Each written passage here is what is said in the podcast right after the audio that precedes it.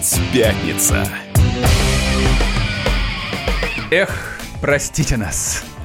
Я больше так не буду. Да буду, буду. Так. Ну, еще одна тема недели. Тема, на самом деле, тема, которая касается сотен тысяч людей. А, я не про футбол сейчас, не то, что Кокорин и Мамаев вышли из тюрьмы. Не, они правда вышли из тюрьмы. Но дело не в том, что они играют в многомяч. Я даже не знаю, они хорошо играют или нет. Ну, нормально. А дело в том, Мамаев что, красавчик. А дело в том, что они вышли из тюрьмы. Так, Вот, и? вся- а, то есть мы Не обсуж- должны были? Мы обсуждаем очередную позорную историю. Ну, подожди, а что Я позорного? да- Ну, я- парни отсидели.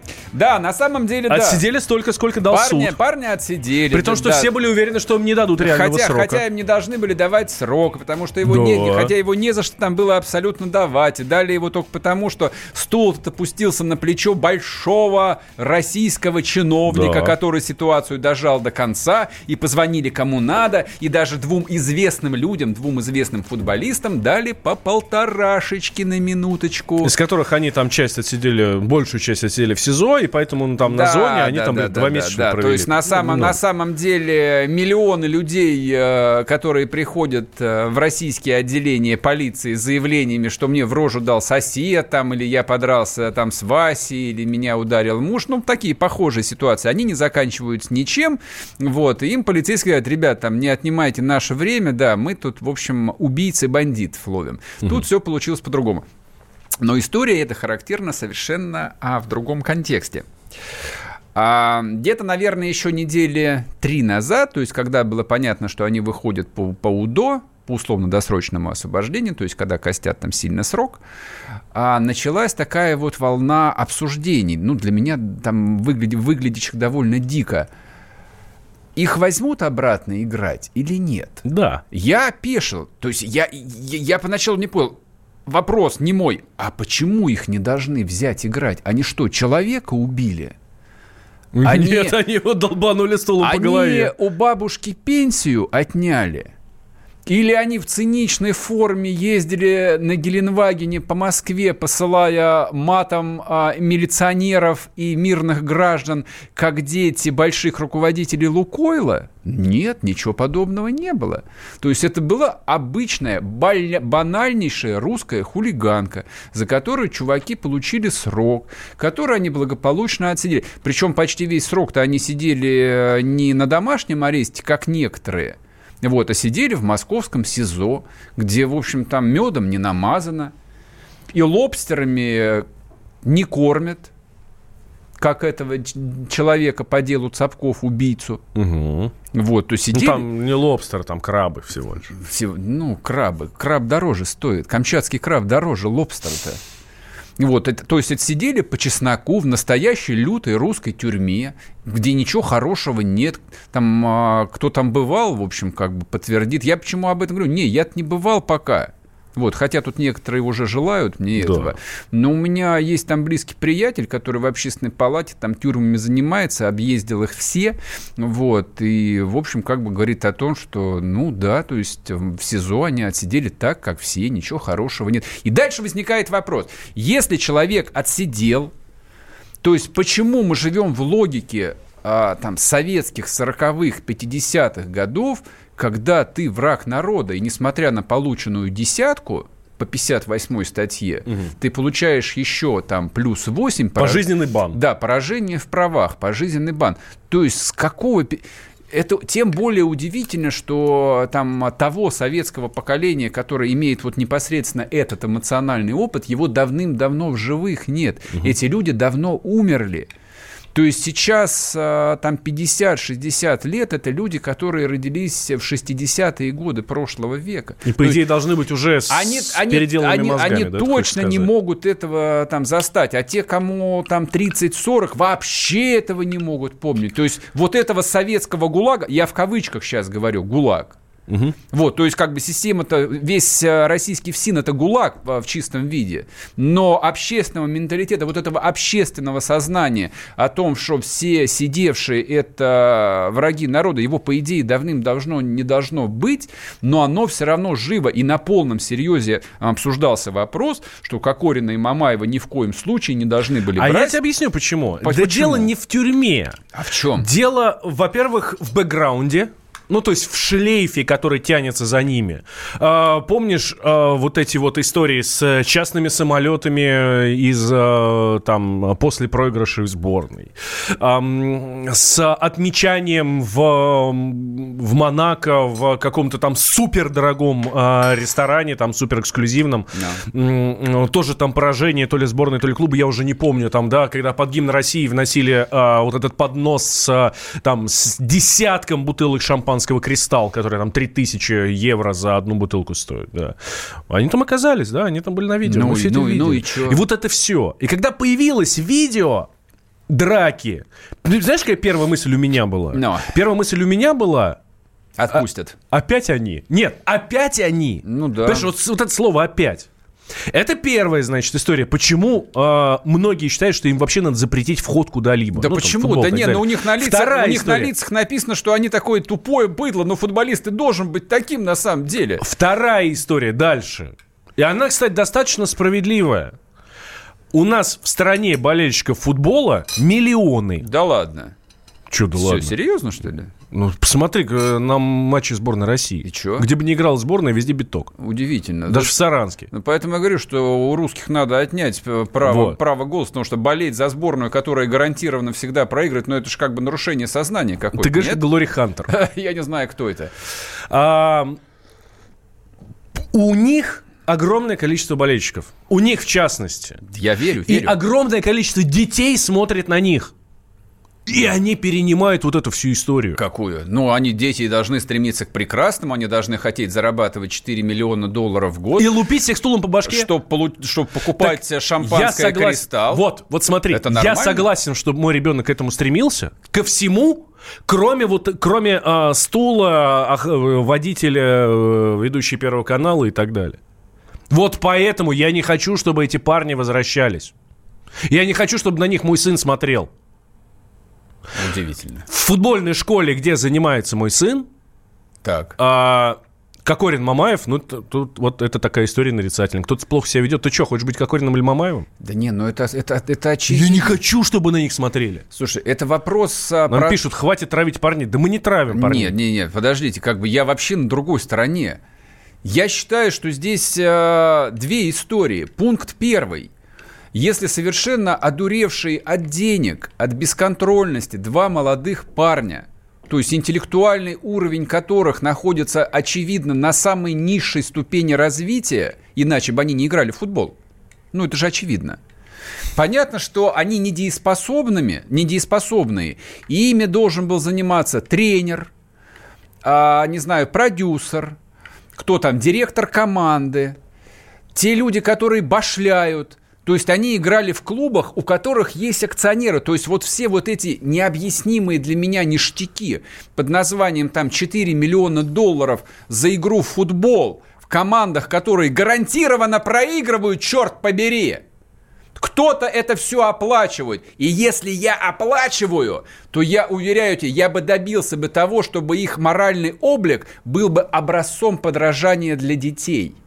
Как делает Сергей Галицкий, президент Краснодара, Подожди. у которого играл Павел Мамаев. Ну так Мамаев себя и вел как животное, даже несмотря на то, что он играл у Галицкого. И Галицкий очнулся ровно в тот момент, когда ему дали срок. Он что, до этого не знал, что он ведет себя как этот, животное? Ровно в этот момент Галицкий сказал, что бы ни произошло, я этого молодого человека не хочу видеть у нас в команде. А «Зенит» подписал контракт с Кокориным ровно за сутки до того, как он вышел в зону. А чтобы закрыть вот эту вот часть темы, знаешь почему? Почему? Потому что Галицкий свои платит, заработанные. Он из своего миллиарда оплачивает это все. А «Зенит» тратит деньги «Газпрома». Он наши деньги тратит. Твои, мои.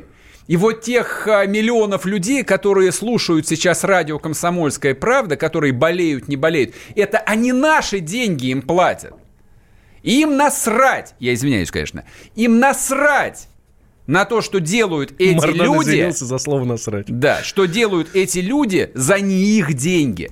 Это, но это простая часть истории, и она чисто административно, организационно очень легко решается. То есть одна команда и все футболисты могут э, там быть образцом для подражания, участвовать в благотворительных акциях, там подписывать детям открытки, приносить им плюшевых мишек. Неважно, что им на самом деле плевать на это. Они будут вести себя как надо. Но история в другом. Люди отсидели.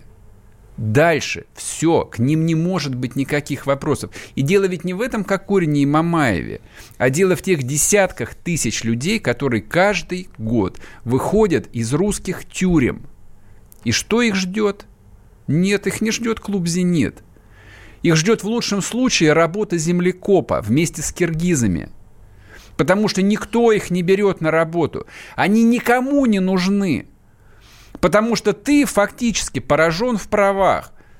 Ты пыль под ногами. Ты никому здесь не нужен. И это не один, не два, не тысячи. Это десятки тысяч людей, которых общество по какой-то необъяснимой для меня причине, по необъяснимой своей жестокости выталкивает на обочину жизни. Вернемся после перерыва. Мужчина и женщина. На каждый вопрос свое мнение. Говори, говори, что ты? Почему именно сейчас? Они в 14-м, когда начали Донецк и Луганск долбать так, что пух и перья летели. Так ты сейчас-то ему зачем этот вопрос задаешь? Я задаю вопрос. Тихо. Чш. Накал страстей на радио «Комсомольская правда». Семейный подряд Норкиных в поисках истины. По будням в 9 вечера. Просто о сложном в программе «Простыми словами». Да я не Америку открываю. Больше? Я, я не понимаю, когда пожалуйста. этот беспредел закончится. Не знаю.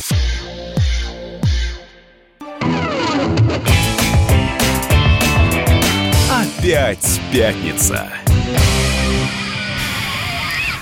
Значит, mm. чтобы не нагонять дальше э, патетического ада, я хотел бы, чтобы в студию позвонили люди, которые сидели, либо у кого сидели близкие люди, кто может рассказать, собственно, как бы вот, а что ждет после освобождения? Номер 8 800 200 ровно 9702.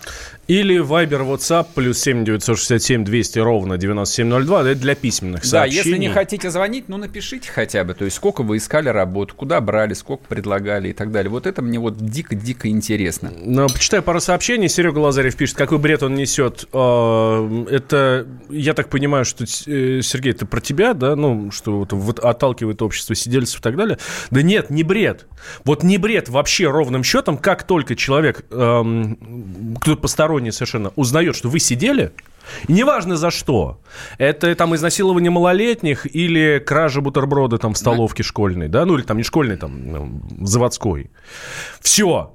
Вы для него а, перестать быть человеком. Нет, слушай, дело, дело, дело ведь совершенно не о том, кто как относится. То есть с этим а, там, ну, можно было бы смириться, то есть можно было бы призывать, там, ну, общество, общество умеет такие вещи регулировать, но дело в том, что это именно система выталкивает этих людей. Простой вопрос. Вы попробуйте получить, ну, окей, очень у многих есть кредиты. Напрягите свою память. Вас всегда спрашивают, у вас а, судимости есть? Вам какое дело, есть у меня судимость или нет?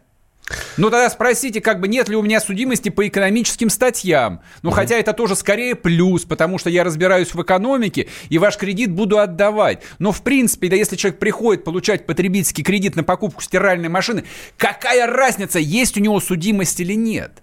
То есть с моей точки зрения там это прямое нарушение Конституции, равных прав всех. То есть все, людей поражают в правах. То есть почему там банкиры позволяют себе открыто это спрашивать? Ну, бог с ними, с банкирами. То есть в любой анкете, которую вы заполняете, это, причем анкеты составлены из советских времен, они перекочевали сюда, и они живы там почти 30 лет, там всегда есть графа. Есть ли судимость? Да. Причем никто не спрашивает, погашена или нет. Вот о чем история. 8 800 200 ровно 9702. Артур, здравствуйте. Добрый день, добрый день. А, Артур, вы были в тюрьме? Я не был, папа был. Так. Что а, было после освобождения? Расскажите, пожалуйста. После освобождения был полный ад. Никакой социальной адаптации, нигде не помогали. Везде только отрицательные отношения. Везде. На работу Нет, устроился в результате? Жизнь как-то наладил? Нет, конечно. Почему? То есть так, так и не нашел работу. А чем он занимался до тюрьмы? У него был бизнес, сел он по самоуправству. Там э, по бизнесу деньги были должны. Ну, я не хочу оправдывать, но там были такие свои обстоятельства. Ну, По приехал, присанул кого-то, кто ему должен де- денег, да? Ну, присанул не то слово, там чуть-чуть наехал. Ну, не, не, не, суть, не суть важно, как бы там главное расскажи, да, главное же интересно, что было потом. Вы скажите, как бы, окей, хорошо, там до тюрьмы у него был бизнес. После тюрьмы он пытался бизнесом заниматься или он пытался там устроиться на работу как наемный сотрудник? Нет, нет, после, э, после тюрьмы он продолжал своим бизнесом заниматься, но э, после этого начались всякие проверки и очень-очень Ага. негативное отношение к нему. Мало того, можно я вам скажу, у Да, меня давайте. друг, друг сидел в Европе три, три, с- три с чем-то года, отсидел. Пос, пос, после выхода ему во всем помогали, ему помогали адаптироваться, там, вплоть, э, начиная с психологов до предоставления ему различной работы, какую, какая бы ему понравилась, он ту и выбрал. Ну, Артур, а э, в Европе это где? Просто она разная. Там бывает какая-нибудь Польша и Венгрия, а бывает там какая-нибудь Германия. и Амстердаме. Финляндия. В Амстердаме. О, ну там как, как, как на курорте, да. Ясно, спасибо Да. большое. Спасибо, Артур. А, Есть еще звонки? 8 800 200 ровно 9702. Иван, здравствуйте. Иван, Иван, здрасте. Вы сидели? Да, четыре года. а что было после, расскажите. После дополнительной меры наказания у меня была пять лет не занимать должностей, связанных с материальной ответственностью. То есть, И- вы, то есть вы даже не могли быть директором склада? Я просто там разъясню для Да, непосвященных. да, да, даже вплоть до того, то, что, а если я буду, я ходил отмечаться, значит, если я буду дворником, значит, и дадут мне метлу, и она пропадет, кто будет отвечать? Если А, материальную слушайте, то есть вас, по идее, могли даже в какой-нибудь магнит взять на работу в лучшем случае... Не, даже кассиром, по-моему, не могли взять. То есть он же Нет, тоже ну, лицо материально богу, ответственное. так, то, что я устроился по специальности, в принципе. Какая у вас специальность? фотограф я. Ага. Вот, устроился, значит, э, э, лаборантом, э, как меня взяли, вроде нематериально ответственное лицо, но тут же хотели привлечь по той же статье, потому что, снимая в обкоме партии комсомольскую конференцию, я нажал на кнопку спуска затвора, значит, с нами был кассир, который получал деньги, и меня опять хотели по той же статье. 92, часть 2, у старого уголовного кодекса хищение государственных средств, значит, опять отправить отбывать наказание. Ясно, спасибо большое. А, 8 800 200 ровно 9702. Продолжаем. Открытый микрофон. У нас Михаил, здравствуйте. А, Добрый день. А, Значит, я к тюрьме отношения не имею, в общем-то, не было никогда, но на своей работе мне нужен был технический специалист, э, значит, и пришел человек устраиваться на работу, который имел судимость, э, сейчас скажу, там что-то 20-летней давности, в 80 каком-то году по молодости за драку. Мы это проверяли действительно так. Характеристики у него были, в общем, весьма положительные с прежнего места работы. Но, к сожалению, наша служба безопасности отказала. Вот. Такая Ясно. вот про, про, про службу безопасности я пытался устроить своего знакомого, э, своего друга, к моей маме на работу, на склад. На склад одной компании, э, а сейчас ее нет, по-моему, жаль, телекома. Ну, это там, там Ну, не 10 суть лет важно. назад, 15 лет назад. Вот.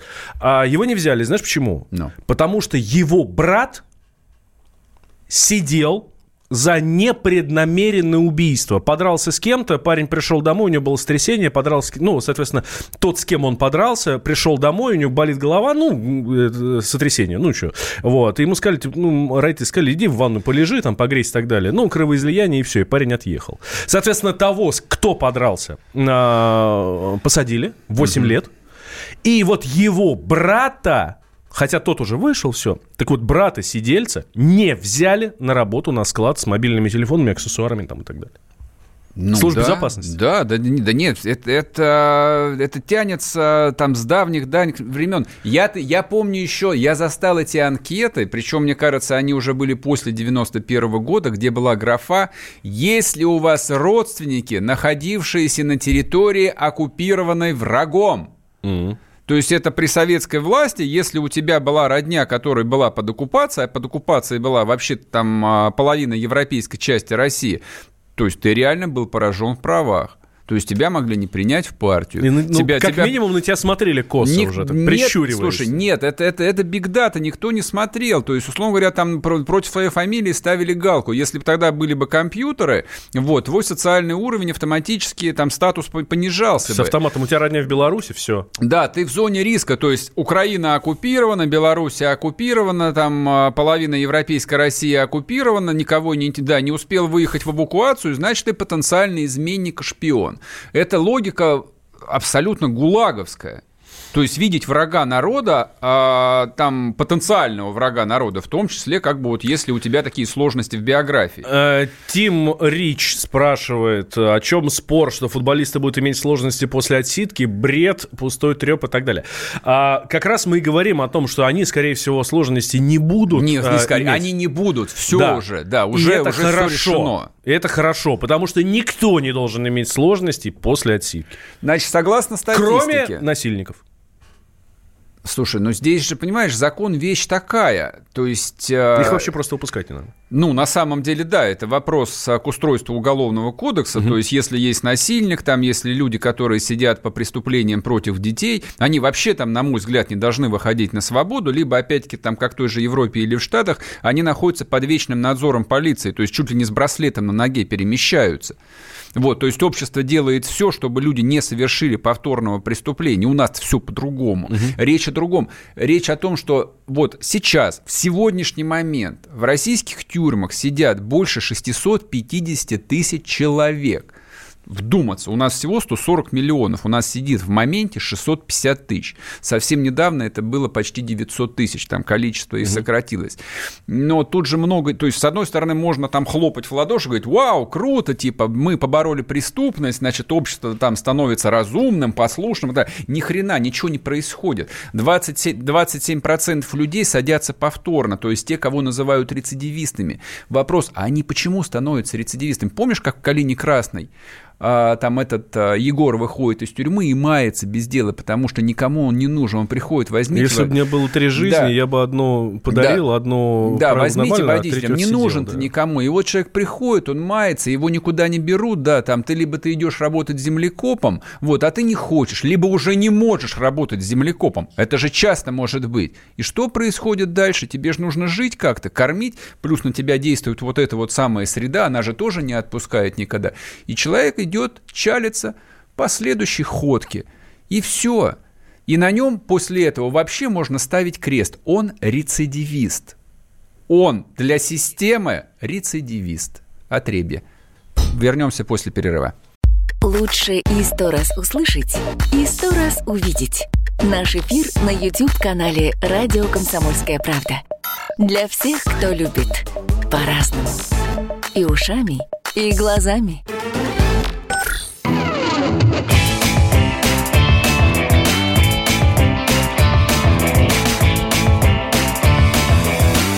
Опять пятница. Вот тот парень, который Артур вначале звонил, рассказывал про своего знакомого, э, отсидевшего в Голландии, и которого реабилитировали, но это же вот э, просто работающая государственная логика. То есть, если ты человека, а, пережившего, ну, очевидно, как бы, э, там, серьезный стресс. Ну, тюрьма же она не просто так. То есть тебя выключают на время из нормальной жизни, из общества. То есть, как бы, вот, э, общество пытается тебя изменить, чтобы ты понял, что может быть так. При а этом может- ты сидишь а а, может- в а- гостиничном номере, ну, так, по сути, не, не суть важно. смотришь Не, телек, не суть занимаешься в важно. спортзале. Мы про это ничего не понимаем. Тем- они, они это все равно как бы... Слушай, ну их идеология там, она же следующая. То Тебя есть лишили свободы. они тебя лишили свободы. Ты не а- можешь, когда хочешь выйти на улицу. Ну, слушай, можно рассматривать тюрьму как каторгу в русской традиции. Ну, это наша история, То да. есть там тюрьма должна человека желательно замучить до смерти, чтобы он оттуда вышел с ты не прав, не прав, нет. А, по мне, так у нас логика какая? А, тюрьма должна быть такая, чтобы ты сделал все, чтобы туда не попасть. И а, почему у нас многие, может быть, даже и хотели бы, но не идут на преступление, потому что, да не дай бог, чтобы я туда попал, не, Я лучше не буду тянуть свои ру- грязные ручонки вот к этим двум тысячам рублей, которые можно взять у таджика какого-нибудь. Послушай, да не так. Ну, ну, тут достаточно поглядеть на криминальную статистику любой там... у нас, а, у нас любой тюрьма запугивает. Послушай, ты можешь взять криминальную статистику Норвегии, Дании или Голландии и нашу. То есть вот как бы их э, там тюрьма похожая на курорт, ну, вот в которой Да. сидит Брейвик там с телевизором, с PSP, со всеми делами. И жалуются, что ему дают мало да, играть. то, надо. то есть в которой как бы, да, блин, по кайфу на самом деле, там, подломить ларек и спокойно посидеть пару лет, просто передохнуть, привести нервы в порядок. И наша тюрьма, то есть как бы мы-то вторая страна в мире по количеству заключенных, то есть вот эта вот э, каторга-то она людей не отпугивает. Ну, либо как бы она не способна Да у нас просто народу много. Не раб- Да народу... Да немного у нас народ, нас всего 140 миллионов человек. Это смешно все просто. То есть мы... Ну, В процентном соотношении, ну, я сомневаюсь, что ты мне скажешь сейчас эту цифру, в процентном соотношении, сколько у нас народ сидит, сколько в, а, В Норвегии процентном сидит. отношении мы, мы на втором месте в мире после США. Только в Штатах сидит большое количество людей. Но там есть особенность. В Штатах могут дать месяц тюрьмы, два месяца тюрьмы, три месяца тюрьмы. Поэтому, Ну, у, них по- до хрен- правда, да. поэтому у них до хрена заключенных. Но у нас статистика другая. У нас срока начинаются там от трех лет. Вот, и примерно там треть людей сидит со сроками больше 10 лет. Это рецидивисты. Да, ну смотри. Но Приезжать- я- извини, Давай. я закончу мысль просто. Но общество, тем более переживающее, извини меня, демографический кризис, тяжелый, многолетний, затяжной, и который не имеет ни конца, ни края, должно быть заинтересовано в том, чтобы возвращать трудоспособное население в нормальную жизнь. То есть человек, который, дурацкое слово, оступился, бог с ним, совершил преступление, отбыл положенное, вернулся. Вы сделаете все возможное, чтобы он сохранив этот Я не опыт, поехал туда еще раз. сохранив этот опыт, стал нормальным членом общества, налогоплательщиком, там, главой семьи, отцом или матерью, который будет воспитывать своих детей и т.д. и т.п. Это экономически целесообразно. Вот. А сейчас работает логика, да, вполне себе какого-то недоделанного гулага, которому проще там на этого человека забить, не давать ему возможность работать, не давать ему возможность э, почувствовать себя просто банально нормальным человеком и опять его принять в свое лоно и отправить в лагерь делать автомобильные номера, либо, не знаю, там работать на лесопилке. То есть это же объективно существующий рабский труд. То есть в стране есть 600 тысяч рабов под названием заключенные. Они как были, они и есть. Раньше еще было 2,5 миллиона солдат, которые фактически были там рабами. Потом стройбат закрыли. Да, потом закрыли стройбат, потом наняли, значит, поваров за деньги там и так далее. Да, сейчас, в общем, во время срочной службы там типа солдаты занимаются э, там тем, чем и должны заниматься. Но эти-то 650 тысяч э, заключенных, которые фактически бесплатные рабы, они-то остались.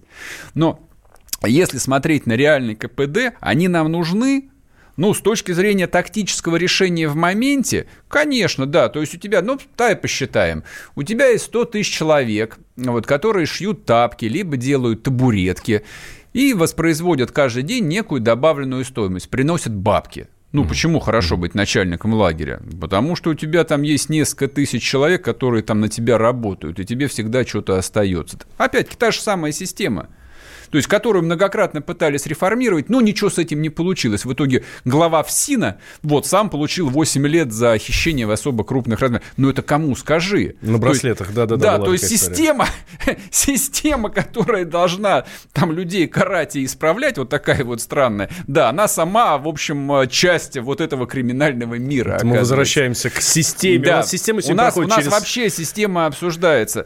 Да. то есть в моменте это выгоднее. Но если ты смотришь там хотя бы на 3, 4, на 5 лет вперед, то есть человек отсидел, не- неважно, там свои полтора, два, три года, берем как бы там легкие статьи, выходит на свободу, это налогоплательщик. Потратить на него еще немного денег, там, ну, не знаю, там 100-200 тысяч рублей. Социализируй его. То есть все, что от тебя требуется, там выстроить модель, которой, да, ему психолог потребуется. Я уверен, что после русской тюрьмы каждому требуется психолог. Да вообще, У нас любому... из русской тюрьмы Я- выходят лучшие психологи. Я думаю, что человеку... Ты во- всё разложат, Не, я- распишут. Не, я вообще считаю, что человек, живущий в России, в принципе, нуждается в психологе, потому что жить в России, ну, и сохранять рассудок, желательно там раз в неделю встречаться с психотерапевтом, который будет тебя успокаивать.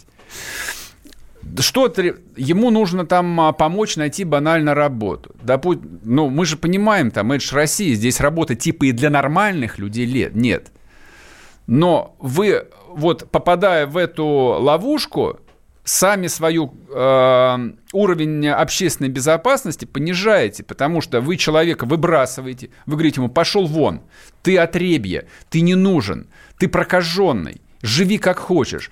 Он дальше идет, совершает очередное преступление, а преступление-то может, может же уже быть и более социально опасно. То есть не просто булку хлеба спер. То есть это может быть не булка хлеба, это могут быть тяжкие телесные, это может быть и убийство в конечном счете. То есть убийства же совершаются в России по каким причинам? Первое, по пьяни, да. то есть антисоциальные бытовуха, абсолютно. Пьянь, все, да. да, бытовуха, пьянь, да, либо, в общем, там в состоянии там какой-нибудь э, бессмысленной пьяной драки, да, ударили кирпичом и убили. То есть это не то, что, в общем, э, кино про киллеров, никаких киллеров тут почти нету, их там 10 человек на всю Россию.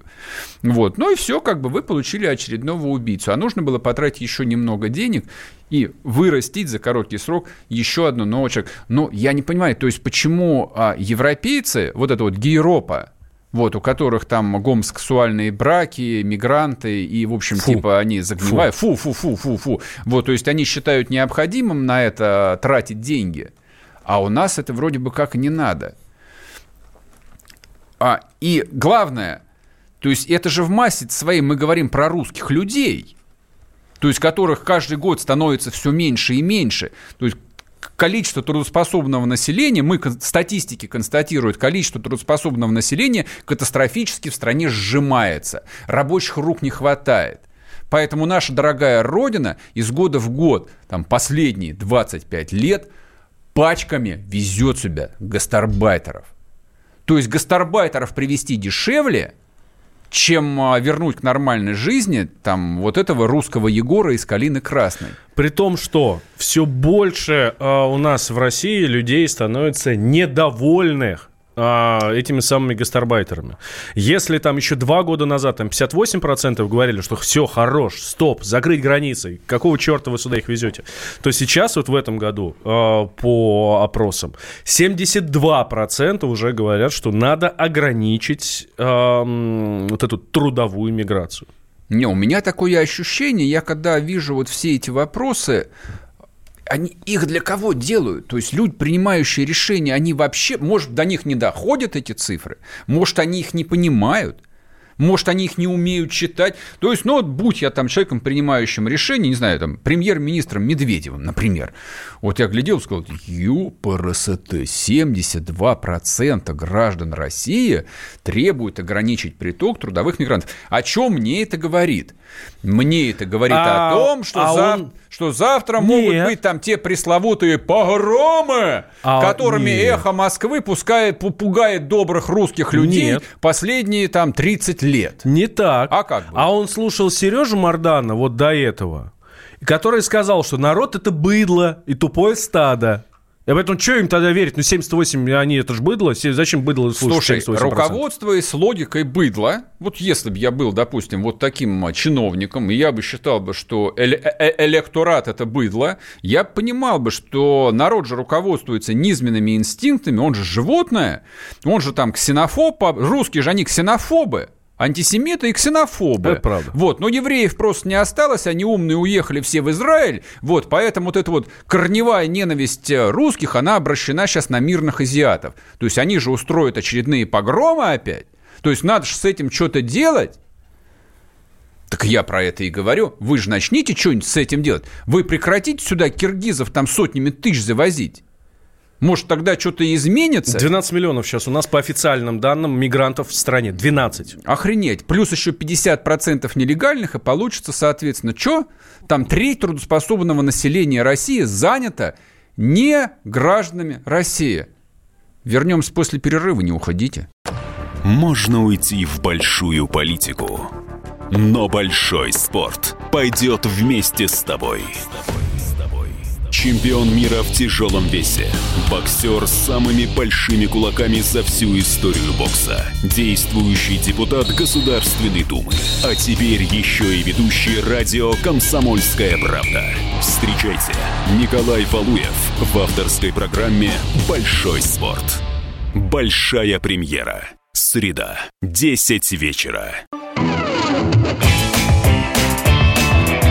Опять пятница.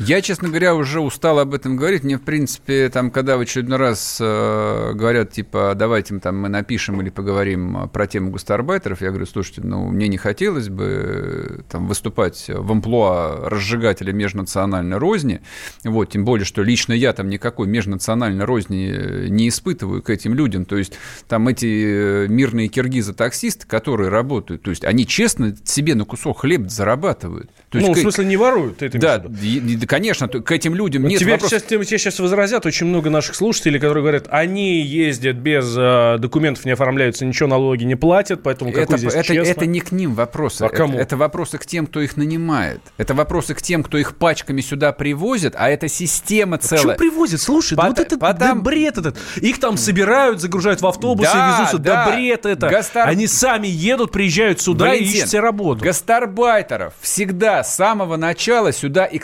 экспортировали как товар, как овец. Единственных гастарбайтеров, сбо- которых сюда экспортируют как товар, как овец, это северокорейцы. И таджиков также.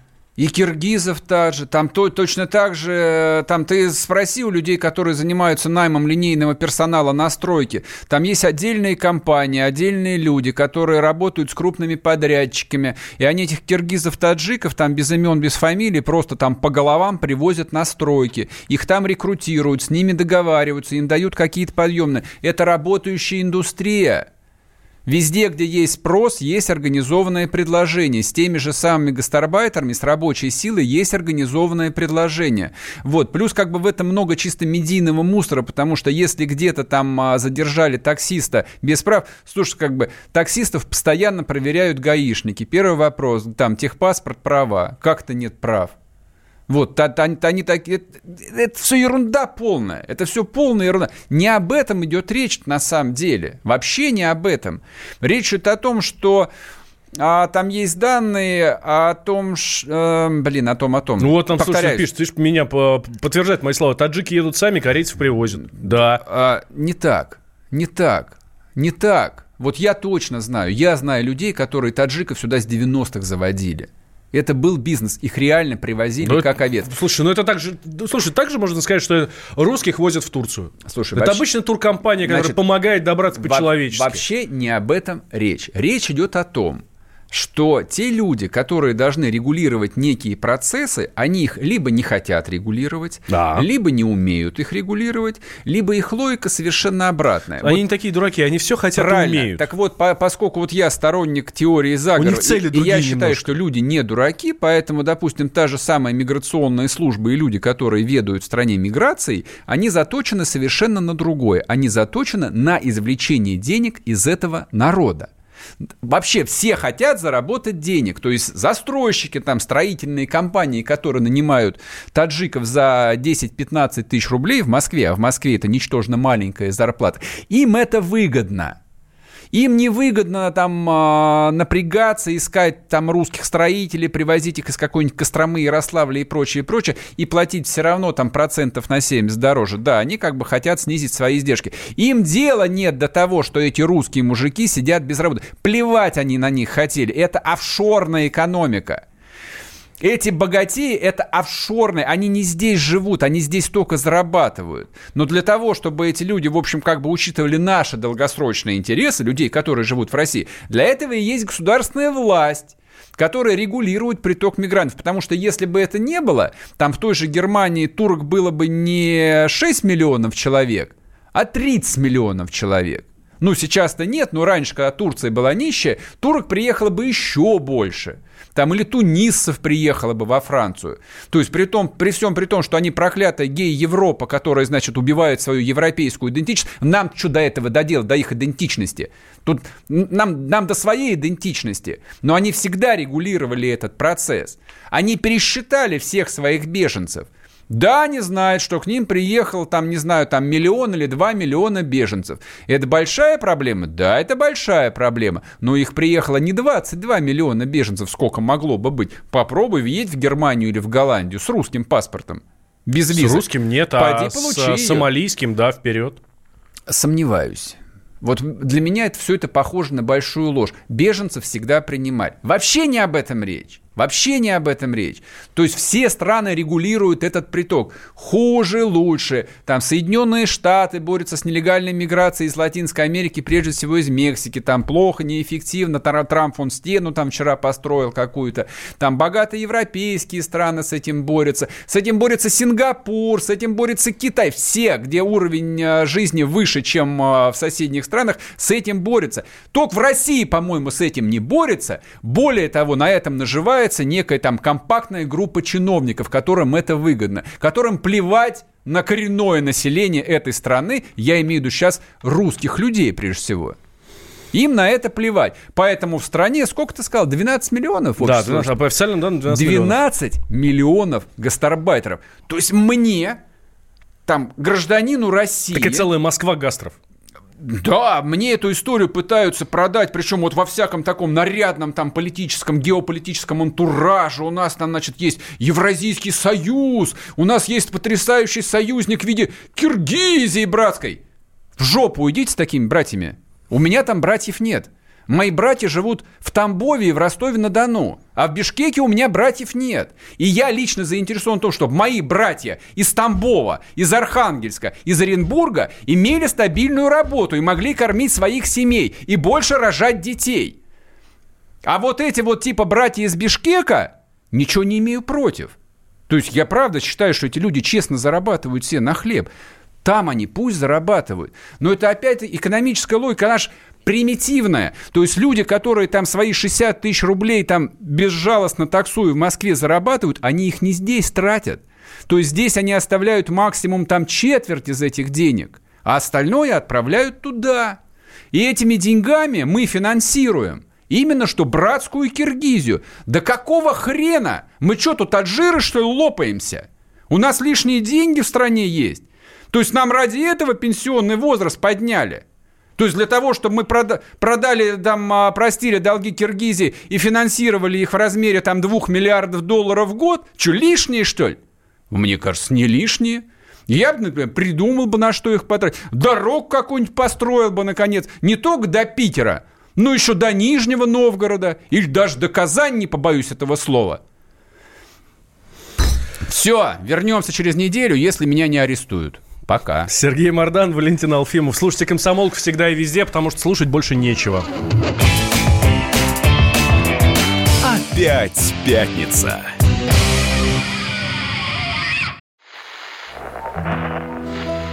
Самара 98,2. Ростов-на-Дону. Иркутск 89,8. 91,5. Владивосток 94. Калининград. 107,2. Я влюблен в тебя, Казань. 98,0. Нижний Новгород 92 и 8. Санкт-Петербург. Волгоград. Москва. 97 и 2. Радио «Комсомольская правда». Слушает вся страна.